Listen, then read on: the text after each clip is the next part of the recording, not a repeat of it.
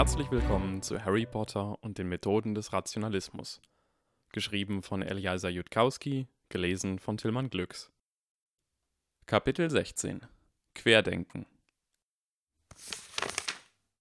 Sobald er am Mittwoch das Verteidigungsklassenzimmer betreten hatte, wusste Harry, dass dieses Fach anders sein würde.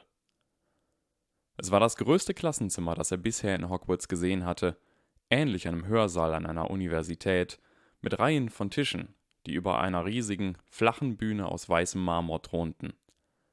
Das Klassenzimmer war hoch oben im Schloss, im fünften Stock, und Harry wusste, dass er keine bessere Erklärung dafür bekommen würde, wie so ein Raum ins Schloss passte.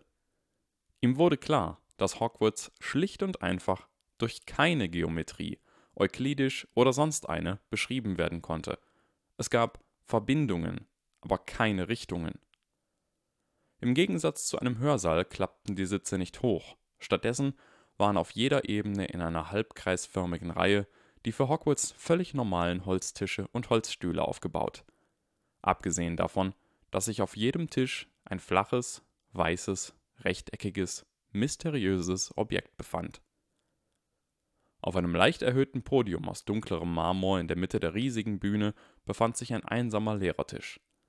Dahinter war Quirrell in seinem Stuhl zusammengesunken, den Kopf im Nacken, dünne Speichelfäden auf seinen Umhang tropfend. Woran erinnert mich das bloß? Harry war so früh zum Unterricht erschienen, dass noch keine anderen Schüler da waren. Was die Beschreibung von Zeitreisen anging, war die englische Sprache mangelhaft. Insbesondere fehlten ihr Worte, die ausdrücken konnten, wie praktisch Zeitreisen waren. Quirrell schien im Moment nicht zu funktionieren, und Harry verspürte ohnehin keine besondere Lust, sich ihm zu nähern.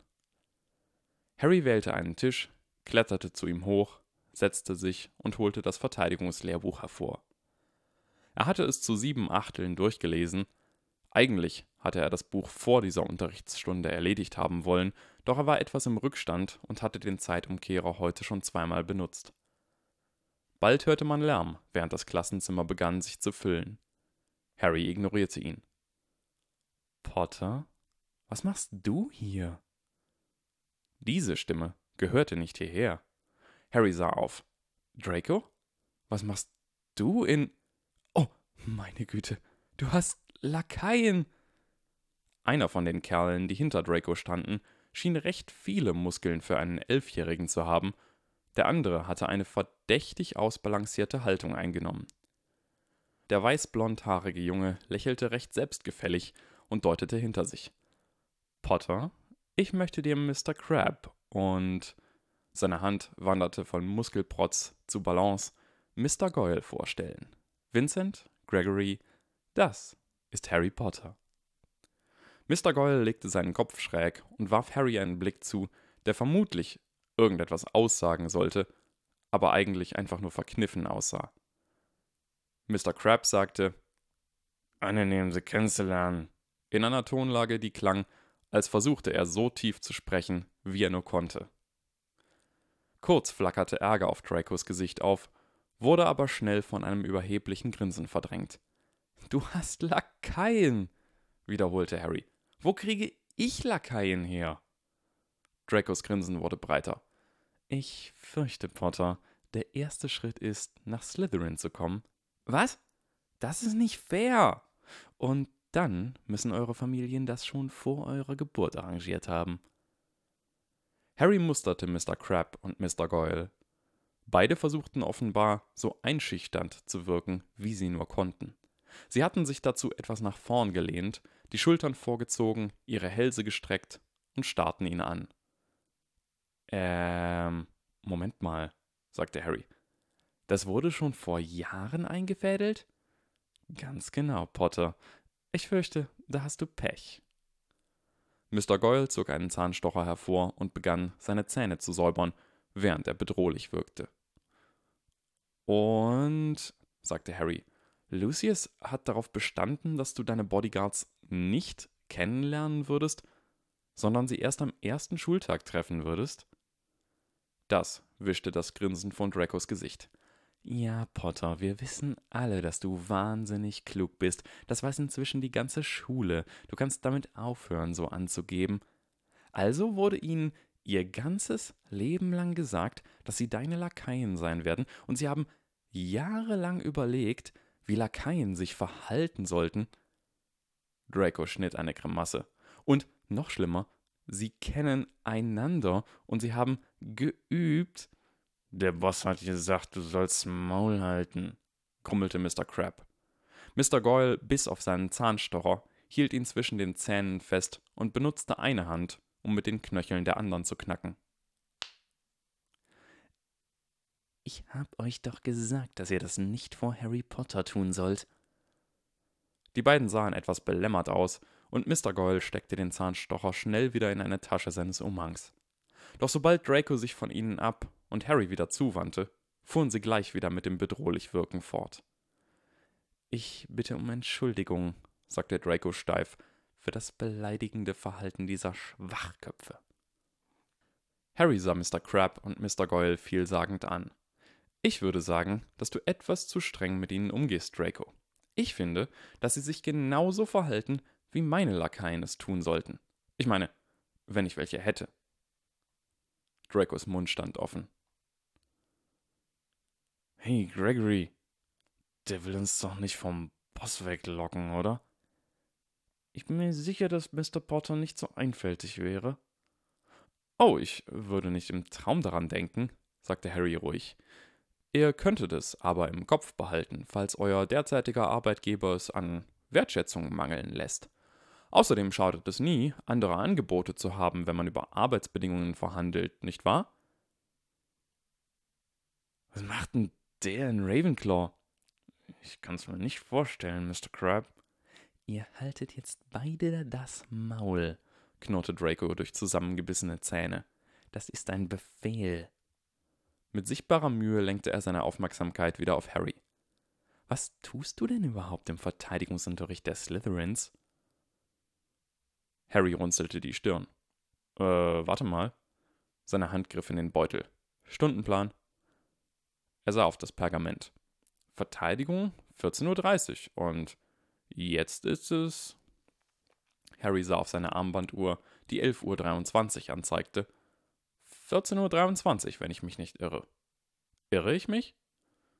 Falls ja, hm, naja, Harry wusste, wie er zu dem Unterricht kam, in dem er eigentlich sitzen sollte.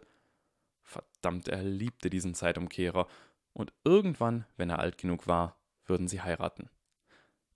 Nein, das stimmt schon, sagte Draco verwirrt. Sein Blick streifte den Rest des Hörsaals, der inzwischen gefüllt war mit grün gesäumten Umhängen und Dummfindors, spie Draco aus. Was tun die hier? Hm, sagte Harry. Professor Quirrell hat gesagt, ich weiß nicht mehr genau, wie er es formuliert hat, dass er einige der konventionellen Unterrichtsmethoden missachten würde. Vielleicht hat er einfach den Unterricht aller Häuser zusammengelegt. Ha, sagte Draco. Du bist der erste Ravenclaw hier? Äh, ja, bin früher gekommen. Was machst du dann hier in der hintersten Reihe? Harry blinzelte. Ich weiß nicht. Das ist doch ein ganz guter Sitzplatz.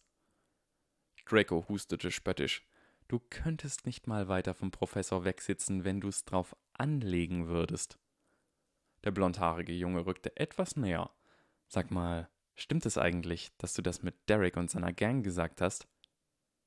Wer ist Derek? Hast du ihn nicht mit einem Kuchen beworfen? Ähm, zwei Kuchen, genau genommen. Was soll ich zu ihm gesagt haben? Dass er in Wirklichkeit gar nichts Gerissenes und Ehrgeiziges tut und dass er eine Schande für Salazar Slytherin ist.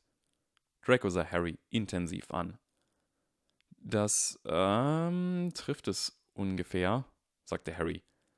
Ich glaube, es war eher sowas wie, ist das hier irgendein unglaublich cleverer Plan, der euch irgendwelche zukünftigen Vorteile bescheren wird oder ist das eine so unsinnige Beleidigung des Andenkens Salazar Slytherins, wie es aussieht? Oder so ähnlich. Ich erinnere mich nicht mehr an die genaue Wortwahl. Du verwirrst alle, weißt du? Sagte der blondhaarige Junge. Hä? sagte Harry, ernsthaft, selbst verwirrt. Warrington sagte, dass ein langer Aufenthalt unter dem sprechenden Hut eines der wesentlichen Kennzeichen eines großen dunklen Zauberers ist. Alle haben darüber geredet und überlegt, ob sie sich vorsichtshalber bei dir einschleimen sollten. Dann kommst du an und beschützt einen Haufen Hufflepuffs um Merlins Willen. Dann sagst du Derek, dass er eine Schande für das Andenken Salazar Slytherins ist. Was sollen die Leute bloß denken?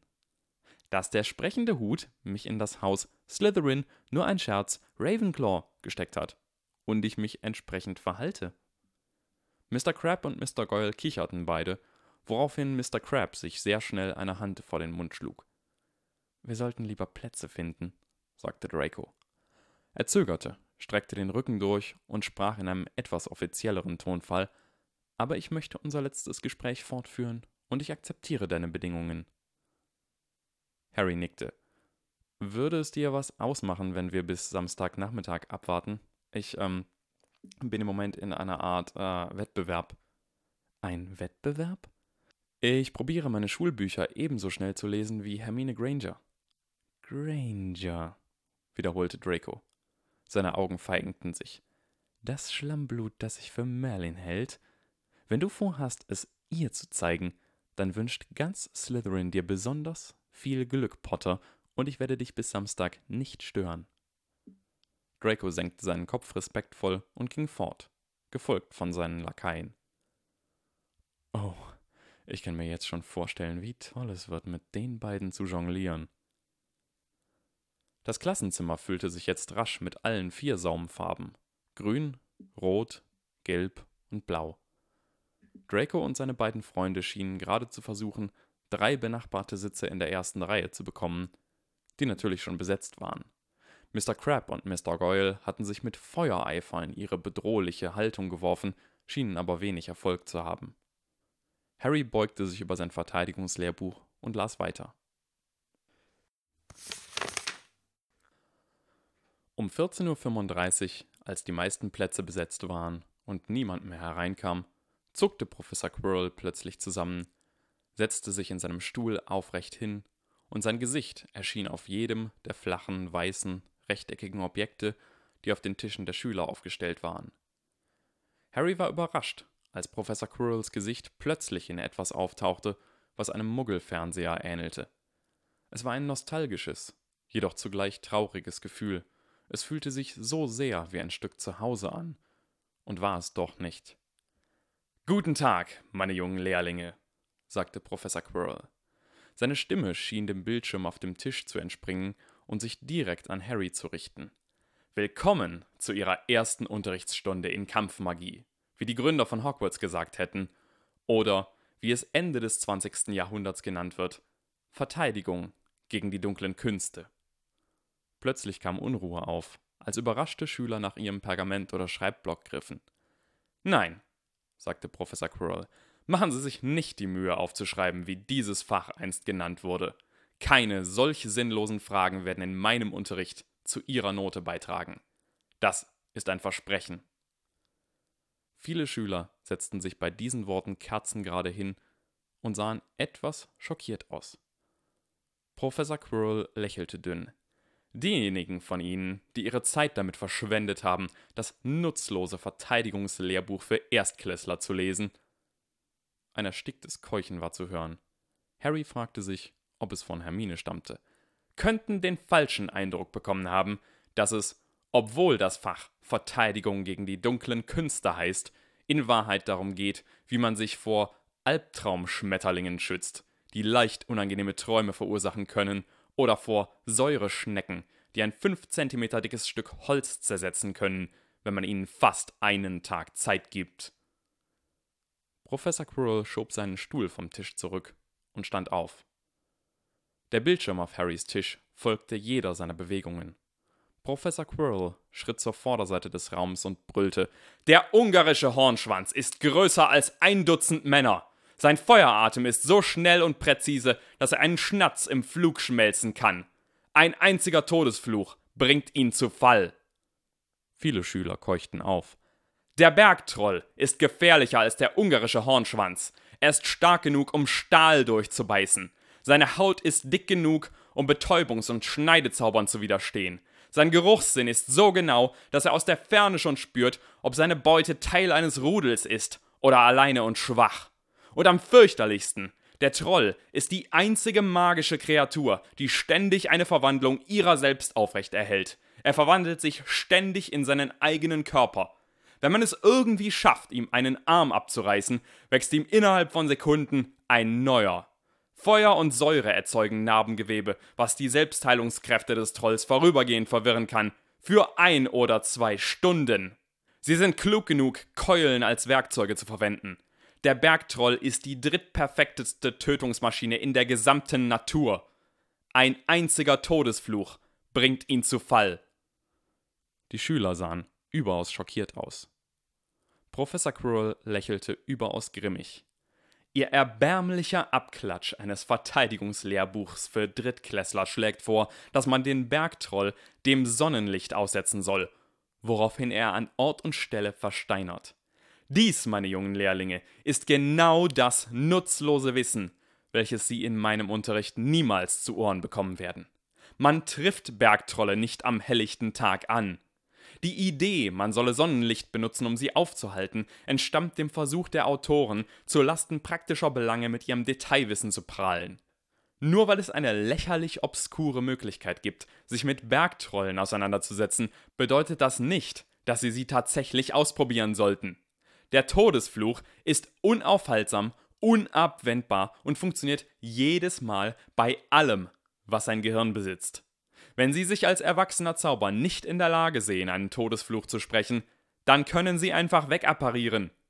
Das gleiche gilt, wenn Sie der zweitbesten Tötungsmaschine der Welt gegenüberstehen, einem Dementor. Sie apparieren einfach weg. Außer natürlich, sagte Professor Quirrell, dessen Stimme nun tiefer und härter klang. Sie unterliegen einem Anti-Disapparierfluch. Nein, es gibt nur ein einziges Monster, das sie bedrohen kann, wenn sie erwachsen sind. Das gefährlichste Monster der Welt. So gefährlich, dass ihm kein anderes auch nur nahe kommt. Der dunkle Zauberer. Das ist das einzige Wesen, was ihnen noch bedrohlich werden kann. Professor Quirrells Lippen bildeten eine dünne Linie. Ich werde Ihnen, so sehr es mir auch widerstrebt, genug Trivialitäten beibringen, damit sie den vom Ministerium festgelegten Teil der Jahresabschlussprüfungen bestehen können.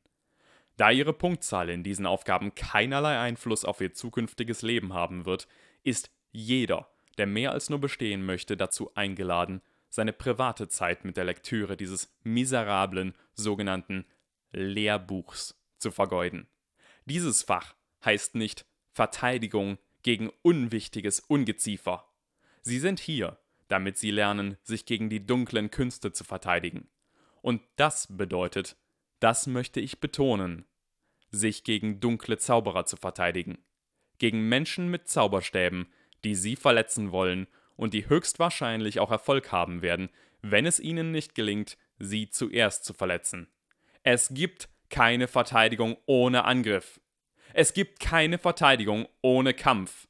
Fette, Überbezahlte, von Auroren bewachte Politiker, die die Lehrpläne festgelegt haben, glauben, dass diese Wahrheiten nicht für die Ohren von Elfjährigen geeignet sind. Zur Hölle mit diesen Narren! Sie sind hier, um ein Fach zu lernen, welches in Hogwarts seit 800 Jahren gelehrt wird. Willkommen zu Ihrem ersten Jahr Kampfmagie. Harry begann zu klatschen. Er konnte einfach nicht anders. Es war zu inspirierend. Als er begonnen hatte, stimmten vereinzelte Gryffindors und einige Slytherins mit ein, doch die meisten Schüler waren einfach zu geschockt, um irgendwie zu reagieren. Professor Quirrell machte eine schneidende Geste und der Applaus erstarb sofort. Vielen Dank, sagte Professor Quirrell. Nun zum Organisatorischen. Ich habe den Kampfunterricht aller Erstklässler zusammengelegt, was es mir erlaubt, Ihnen das Zweifache an Unterrichtszeit gegenüber Doppelstunden zu bieten Entsetztes Aufkeuchen war zu hören. Ein erhöhter Arbeitsaufwand, für den ich Sie entschädigen werde, indem ich keine Hausaufgaben gebe. Das Entsetzen verschwand sofort. Ja, Sie haben richtig verstanden. Ich werde Sie das Kämpfen lehren, nicht wie man bis Montag zwölf Zoll über das Kämpfen schreibt. Harry wünschte sich sehr, neben Hermine zu sitzen, damit er ihren Gesichtsausdruck jetzt sehen konnte, aber andererseits war er recht sicher, dass seine Vorstellungskraft akkurat genug war. Außerdem hatte Harry sich verliebt. Es würde eine dreifache Hochzeit werden. Er, der Zeitumkehrer und Professor Quirrell. Für diejenigen, die möchten, habe ich einige außerschulische Aktivitäten arrangiert, die Sie, so denke ich, sowohl äußerst interessant als auch lehrreich finden werden. Möchten Sie der Welt Ihre eigenen Fähigkeiten zeigen, statt 14 anderen Leuten beim Quidditch zuzusehen? In einer Armee können mehr als sieben Leute kämpfen. Geil. Diese und andere außerschulische Aktivitäten werden Ihnen außerdem Quirrell-Punkte bringen. Was sind Quirrell-Punkte, fragen Sie? Das Hauspunktesystem ist für meine Zwecke ungeeignet, weil Hauspunkte zu selten vergeben sind. Ich lasse meine Schüler lieber häufiger wissen, wie gut sie sind. Und in den seltenen Fällen, in denen ich schriftliche Aufgaben stelle, werden diese sich selbst bewerten, während sie sie ausfüllen. Wenn Sie zu viele Fragen zu einem Thema falsch beantworten, werden auf dem Blatt die Namen von Schülern erscheinen, die diese Fragen richtig haben und die sich dann Quirrell-Punkte verdienen können, indem sie ihnen helfen. Wow. Warum benutzten die anderen Professoren nicht auch so ein System? Was bringen Ihnen Quirrell-Punkte, fragen Sie sich. Zunächst einmal werden 10 Quirrell-Punkte einen Hauspunkt wert sein. Aber sie werden Ihnen auch andere Vorteile gewähren. Würden Sie Ihre Prüfung gern zu einer ungewöhnlichen Zeit ablegen? Gibt es eine bestimmte Unterrichtsstunde, die Sie viel lieber schwänzen würden? Sie werden feststellen, dass ich zugunsten von Schülern, die genug Quirrell-Punkte angehäuft haben, sehr flexibel sein kann. Quirrell-Punkte werden bestimmen, wer General einer Armee wird. Und zu Weihnachten? Direkt vor den Weihnachtsferien werde ich jemand einen Wunsch erfüllen. Jegliches schulbezogene Werk, das in meiner Kraft, Macht und vor allem in meinem Einfallsreichtum liegt. Ja, ich war in Slytherin und ich biete Ihnen an, einen ausgefeilten Plan zu formen, wenn Ihr Begehren dies erfordert. Diesen Wunsch hat derjenige Schüler aus allen sieben Schuljahren frei, der die meisten Quirrell-Punkte gesammelt hat. Das würde dann Harry sein. Nun lassen Sie Ihre Bücher und Sachen an den Tischen. Sie sind dort sicher. Die Bildschirme passen für Sie darauf auf und kommen hier herunter auf die Bühne. Es ist Zeit für ein Spiel namens Wer ist der gefährlichste Schüler im Klassenzimmer? Harry drehte seinen Zauberstab in seiner rechten Hand und sagte Mahasu. Erneut ertönte ein hohes Bing von der schwebenden blauen Kugel, die Professor Quirrell Harry als Ziel zugewiesen hatte. Genau dieses Geräusch stand für einen perfekten Treffer, den Harry jetzt in neun der letzten zehn Versuche geschafft hatte. Irgendwo hatte Professor Quirrell einen Zauberspruch ausgegraben, der unglaublich einfach auszusprechen war und aus einer lächerlich einfachen Zauberstabbewegung bestand und die Angewohnheit hatte, genau dort zu treffen, wo man gerade hinsah. Professor Quirrell hatte verächtlich erklärt, dass wahre Kampfmagie wesentlich komplizierter sei. Dass dieser Zauberspruch in einem echten Kampf vollkommen nutzlos war. Dass es ein kaum geordneter Schwall Magie, nur ergänzt um das Zielen war und dass er, wenn er traf, nur einen kurzen Schmerz verursachen würde – als würde man kräftig auf die Nase geschlagen. Dass das einzige Ziel dieses Tests war, zu sehen, wer schnell lernte, da Professor Quirrell sich sicher war, dass noch niemand diesen Zauberspruch oder etwas ähnliches kannte. Harry war das alles vollkommen egal. Mahasu. Ein roter Energieblitz schoss aus seinem Zauberstab und traf das Ziel, und die blaue Kugel machte wieder Bing, was bedeutete, dass der Zauberspruch tatsächlich für ihn funktioniert hatte. Zum ersten Mal, seitdem er auf Hogwarts angekommen war, fühlte Harry sich wie ein richtiger Zauberer. Er wünschte sich, das Ziel würde ausweichen, so wie die kleinen Kugeln, die Ben Kenobi genutzt hatte, um Luke zu trainieren, aber aus irgendeinem Grund hatte Professor Quirrell alle Schüler und Ziele fein säuberlich in Reihen aufgestellt, so dass sie sich keinesfalls gegenseitig trafen. Also senkte Harry den Zauberstab, sprang nach rechts, riss seinen Zauberstab hoch, drehte ihn und rief Mahasu. Ein tieferes Dong ertönte, was bedeutete, dass er fast richtig getroffen hatte. Harry steckte seinen Zauberstab ein, sprang zurück nach links, zog und feuerte noch einen roten Energieblitz ab. Das hohe Bing, was daraufhin ertönte, war eins der befriedigendsten Geräusche, die er jemals in seinem Leben gehört hatte. Harry wollte triumphierend und so laut er konnte schreien: Ich kann zaubern! Fürchtet mich, Naturgesetze, ich komme euch zu holen. Mahasu! Harrys Stimme war laut, aber über den stetigen Singsang aus ähnlichen Schreien von überall auf der Bühne kaum zu vernehmen. Genug, sagte Professor Quirrells verstärkte Stimme. Sie klang nicht laut. Sie sprach in normaler Lautstärke und befand sich direkt hinter der linken Schulter, egal, wo man relativ zu Professor Quirrell stand. Ich sehe, dass jeder von ihnen nun mindestens einmal erfolgreich war. Die Zielkugeln wurden rot und begannen zur Decke hochzuschweben. Professor Quirrell stand auf dem erhöhten Podium in der Mitte der Bühne und stützte sich mit einer Hand etwas auf seinem Lehrertisch ab. Ich hatte Ihnen erzählt, sagte Professor Quirrell, dass wir ein Spiel namens Wer ist der gefährlichste Schüler im Raum spielen werden. Es gibt einen Schüler in diesem Raum, der den simplen sumerischen Schlagzauber schneller gemeistert hat als irgendjemand anders. Ach bla bla bla bla. Und anschließend sieben anderen Schülern geholfen hat, wofür sie die ersten sieben Quirrell-Punkte verdient hat, die ich in ihrem Jahrgang vergebe. Treten Sie vor, Hermine Granger. Es wird Zeit für die nächste Ebene des Spiels.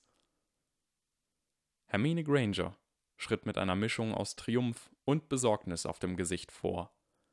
Die Ravenclaws sahen stolz zu, die Slytherins zornig und Harry einfach nur genervt.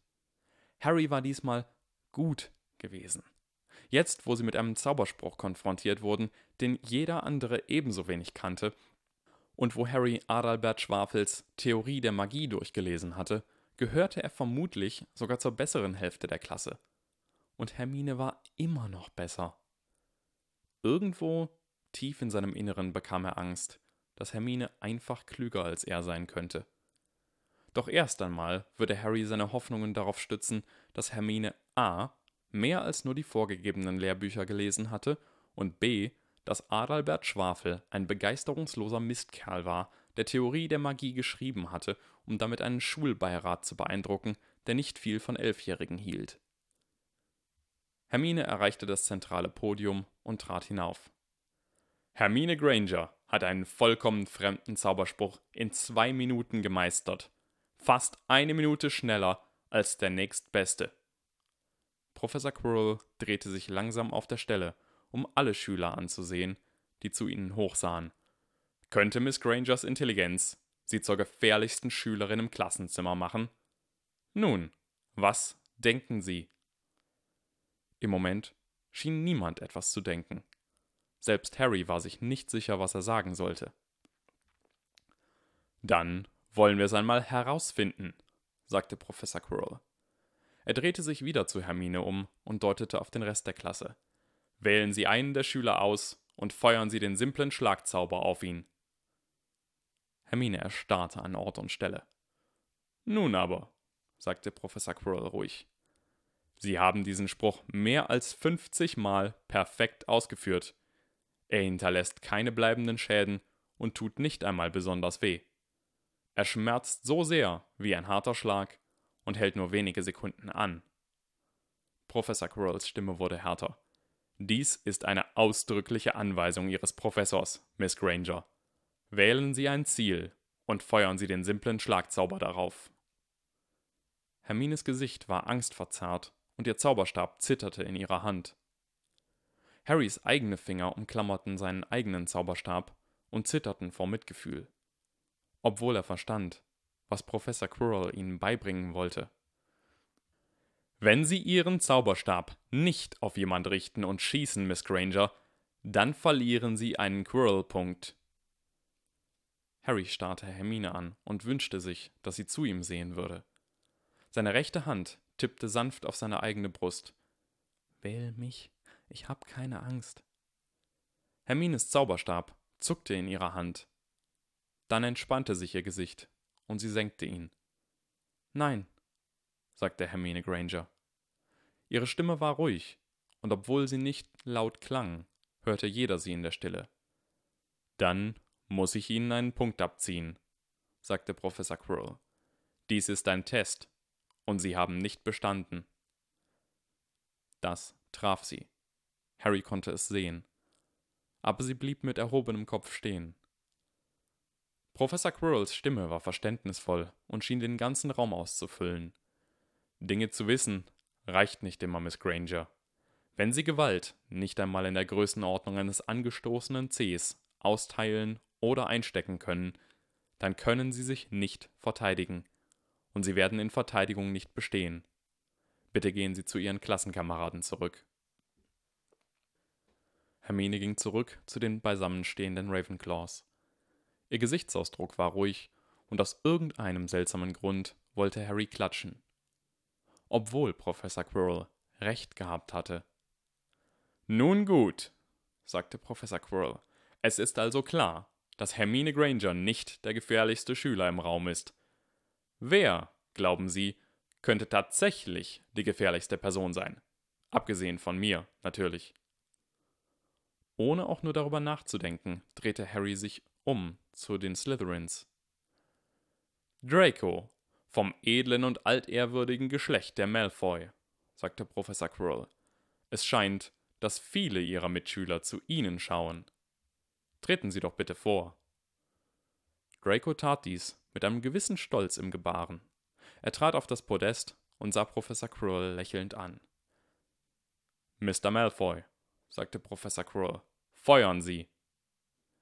Harry hätte versucht, ihn aufzuhalten, wenn er Zeit gehabt hätte, doch in einer einzigen nahtlosen Bewegung drehte sich Draco zu den Ravenclaws, erhob seinen Zauberstab, sagte Masu, als ob es eine einzige Silbe wäre. Hermine sagte Aua! Und dann war es vorbei. Gut getroffen, sagte Professor Quirrell. Zwei Quirrell-Punkte für Sie. Verraten Sie mir, warum haben Sie Miss Granger gewählt? Es war einen Moment still. Schließlich sagte Draco, weil sie am meisten herausstach.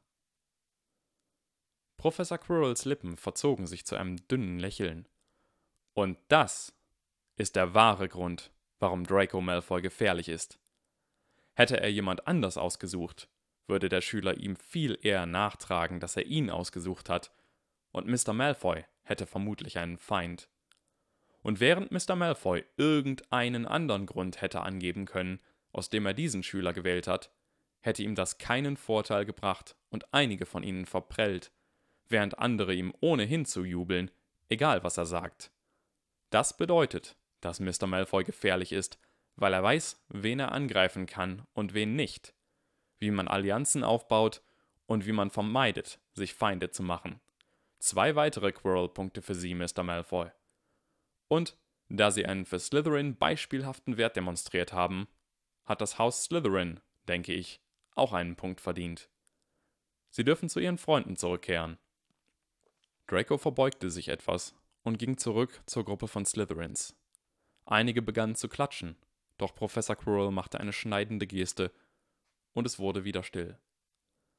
Es mag so aussehen, als ob unser Spiel vorbei ist, sagte Professor Quirrell und doch gibt es einen einzigen Schüler in diesem Klassenzimmer, der gefährlicher ist als der Spross von Malfoy. Und nun sahen viele Leute aus irgendeinem Grund auf Harry Potter, treten Sie bitte vor. Er ahnte nichts Gutes. Harry ging widerstrebend nach vorne, Professor Quirrell entgegen, der dort erhöht auf seinem Podest stand und sich immer noch leicht am Lehrertisch anlehnte.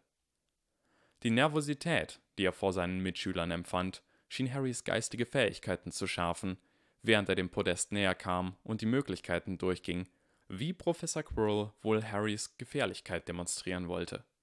Würde er ihn bitten, einen Zauberspruch zu sprechen? Einen dunklen Lord zu besiegen? Seine angebliche Immunität gegenüber dem Todesfluch zu demonstrieren? Sicherlich war Professor Quirrell klug genug, das nicht zu tun. Harry blieb ein ganzes Stück vor dem Podest stehen, und Professor Quirrell bat ihn nicht, näher heranzutreten. Die Ironie liegt darin, sagte Professor Quirrell, dass Sie die richtige Person, aus dem vollkommen falschen Grund anschauen. Sie glauben, Professor Quirrells Lippen verzogen sich, dass Harry Potter den dunklen Lord besiegt hat und folglich sehr gefährlich sein muss. Pah! Er war ein Jahr alt.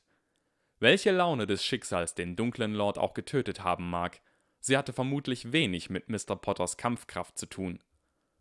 Doch nachdem ich das Gerücht gehört habe, dass ein Ravenclaw sich fünf älteren Slytherins entgegengestellt hat, habe ich mehrere Augenzeugen befragt und kam zu dem Schluss, dass Harry Potter mein gefährlichster Schüler ist. Ein Adrenalinstoß durchfuhr Harry, und er stellte sich aufrechter hin. Er wusste nicht, zu welchem Schluss Professor Quirrell gekommen war, aber es konnte kein guter gewesen sein. Ähm, Professor Quirrell, begann Harry. Professor Quirrell sah amüsiert aus. Sie glauben, dass ich auf eine falsche Antwort gestoßen bin, nicht wahr, Mr. Potter? Sie werden lernen, dass Sie von mir mehr erwarten sollten. Professor Quirrell, der sich an den Tisch gelehnt hatte, stand auf.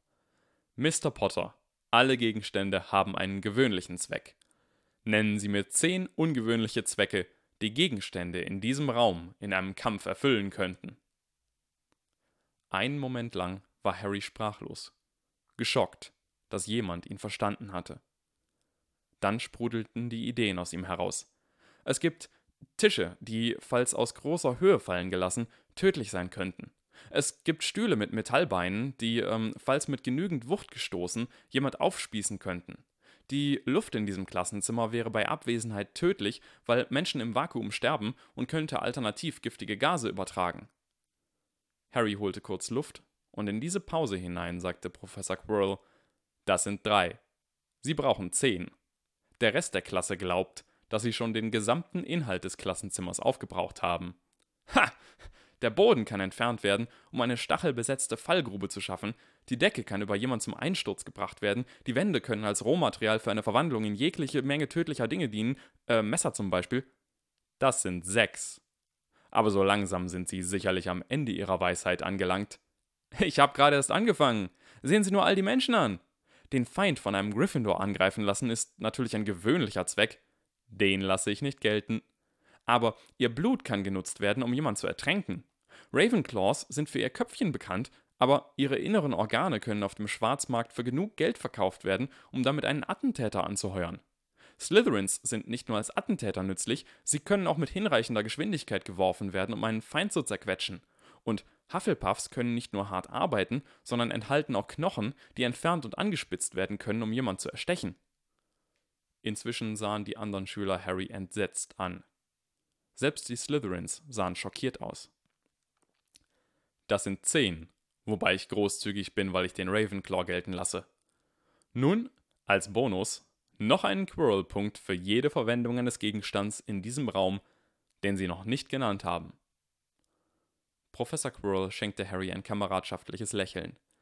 Die anderen Schüler denken, dass sie jetzt in Schwierigkeiten sind, da sie außer den Zielen alles genannt haben und sie keine Ahnung haben, was man mit denen machen könnte. Pah, ich habe alle Menschen aufgezählt, aber nicht meinen Umhang, der genutzt werden kann, um einen Gegner zu ersticken, wenn man ihn oft genug um seinen Kopf wickelt. Oder Hermine Grangers Umhang, der, in Streifen gerissen, zu einem Seil geflochten und anschließend dazu verwendet werden kann, jemand damit aufzuhängen.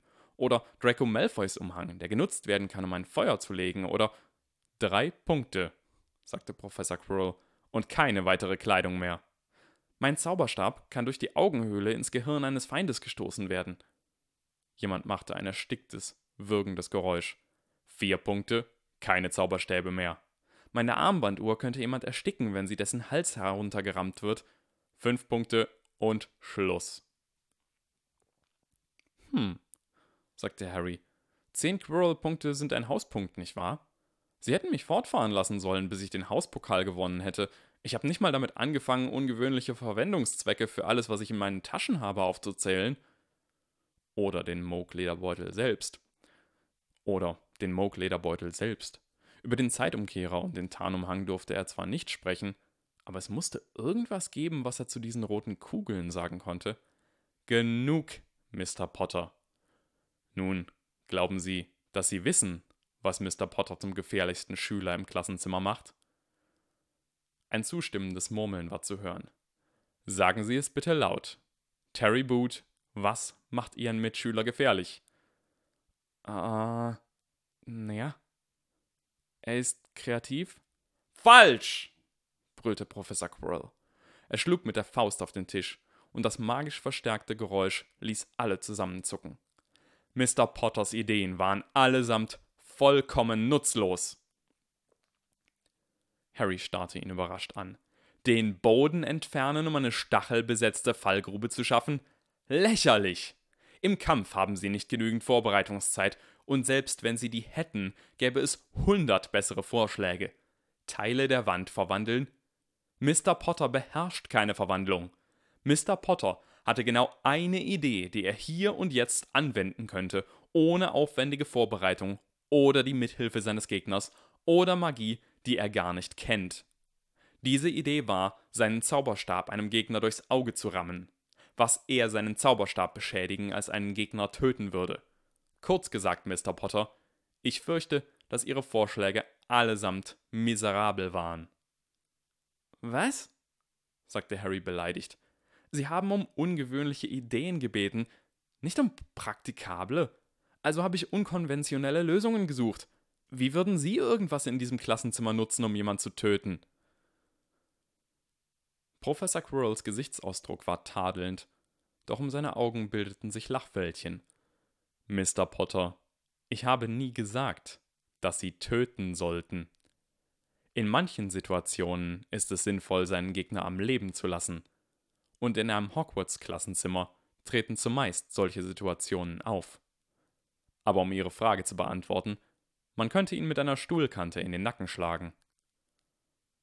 Einige der Slytherins lachten, doch sie lachten mit Harry, nicht über ihn. Alle anderen sahen recht entsetzt aus. Aber Mr. Potter hat nun demonstriert, warum er der gefährlichste Schüler im Klassenzimmer ist.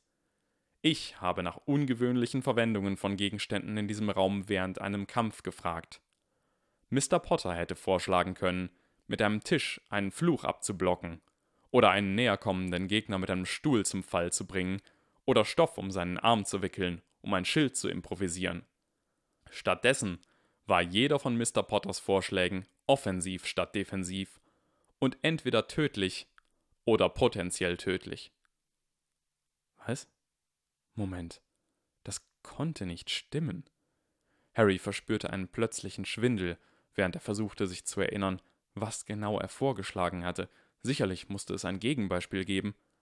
Und deswegen, sagte Professor Quirrell, waren Mr. Potters Ideen so seltsam und nutzlos, weil er Ideen an den Haaren herbeiziehen musste, um seinen Anspruch, den Gegner zu töten, zu erfüllen. Für ihn war jede Idee, die nicht so weit ging, keine Erwägung wert. Das deutet auf einen Wesenszug hin, den wir als Absicht zu töten bezeichnen können. Ich habe ihn. Harry Potter hat ihn, daher konnte er fünf älteren Slytherins erfolgreich gegenübertreten. Draco Malfoy hat ihn nicht. Noch nicht. Mr. Malfoy würde kaum davor zurückschrecken, von gewöhnlichem Mord zu sprechen. Doch selbst er war schockiert. Ja, das waren sie, Mr. Malfoy. Ich habe ihr Gesicht im Blick gehabt, als Mr. Potter beschrieb, wie die Körper seiner Klassenkameraden als Rohmaterial genutzt werden könnten. Sie haben Zensoren in ihren Köpfen, die sie vor solchen Gedanken zurückschrecken lassen. Mr. Potter denkt ausschließlich daran, den Gegner zu töten. Ihm ist jedes Mittel dafür recht, er schreckt nicht zurück, seine Zensoren sind tot. Obwohl sein jugendliches Genie so undiszipliniert und unpraktisch denkt, um als nutzlos gelten zu dürfen, macht seine Absicht zu töten Harry Potter zum gefährlichsten Schüler im Klassenzimmer. Ein letzter Punkt für ihn. Nein, lieber einen Punkt für Ravenclaw, für diese unersetzliche Fähigkeit eines wahren Kampfmagiers. Harrys Mund stand weit offen. Er bekam vor Schreck kein Wort heraus, während er hektisch überlegte, was er darauf erwidern könnte. Das ist absolut nicht das, wofür ich stehe. Aber er konnte sehen, dass die anderen Schüler anfingen, es zu glauben. Harrys Gehirn ging mögliche Dementi durch und fand nichts, was gegen die ehrfurchtgebietende Stimme von Professor Quirrell ankommen konnte. Das Beste, was Harry einfiel, war, ich bin kein Psychopath, ich bin nur sehr kreativ Und das klang irgendwie ominös. Er musste etwas Unerwartetes sagen, etwas, was die Leute zum Nachdenken bringen würde. Und nun, sagte Professor Quirrell, Mr. Potter, feuern Sie. Natürlich passierte nichts. Nun gut, sagte Professor Quirrell. Er seufzte. Ich sehe.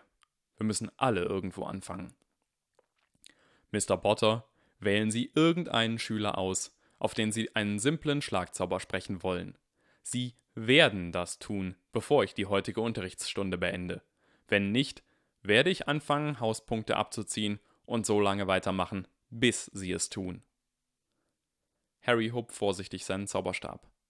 Er musste wenigstens das tun, sonst hätte Professor Quirrell gleich anfangen können, ihm Hauspunkte abzuziehen. Schleichend langsam drehte Harry sich zu den Slytherins. Und Harrys Blick traf Dracos. Draco Malfoy sah kein bisschen ängstlich aus. Der blondhaarige Junge gab kein sichtbares Zeichen der Zustimmung, so wie Harry es Hermine gegeben hatte, aber man konnte das wohl kaum von ihm erwarten.